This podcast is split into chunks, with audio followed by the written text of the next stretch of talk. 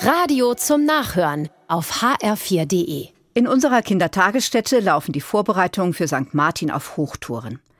Auf dem Flur höre ich das Singen der Kinder. Ich gehe mit meiner Laterne und meine Laterne mit mir. Und natürlich singen sie auch ganz laut Rabimmel, Rabammel, Rabum. Die Erzieherinnen bereiten für den Gottesdienst ein Schattenspiel vor.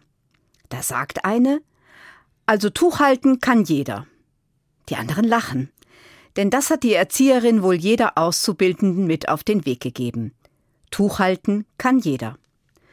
Gut, dass es Arbeiten gibt, die einfach sind und die jede und jeder kann. Es braucht keine lange Vorbereitung, keine Einarbeitungszeit, keine besondere Technik. Tuch halten kann jeder. Bei einem Schattenspiel ist das eine Aufgabe für die, die nicht so gerne auf der Bühne stehen und sich zeigen. Die das Tuch halten, die stehen am Rand. Aber sie sind super wichtig. Denn wenn das Tuch nicht gut gehalten wird, dann ist das Bild schlecht zu erkennen.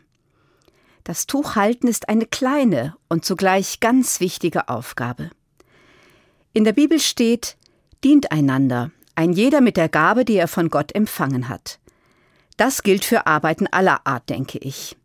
Jede und jeder hat Gaben, Begabungen von Gott, und die kann man für andere einsetzen.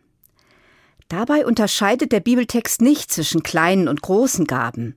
Nein, jede Gabe ist wichtig.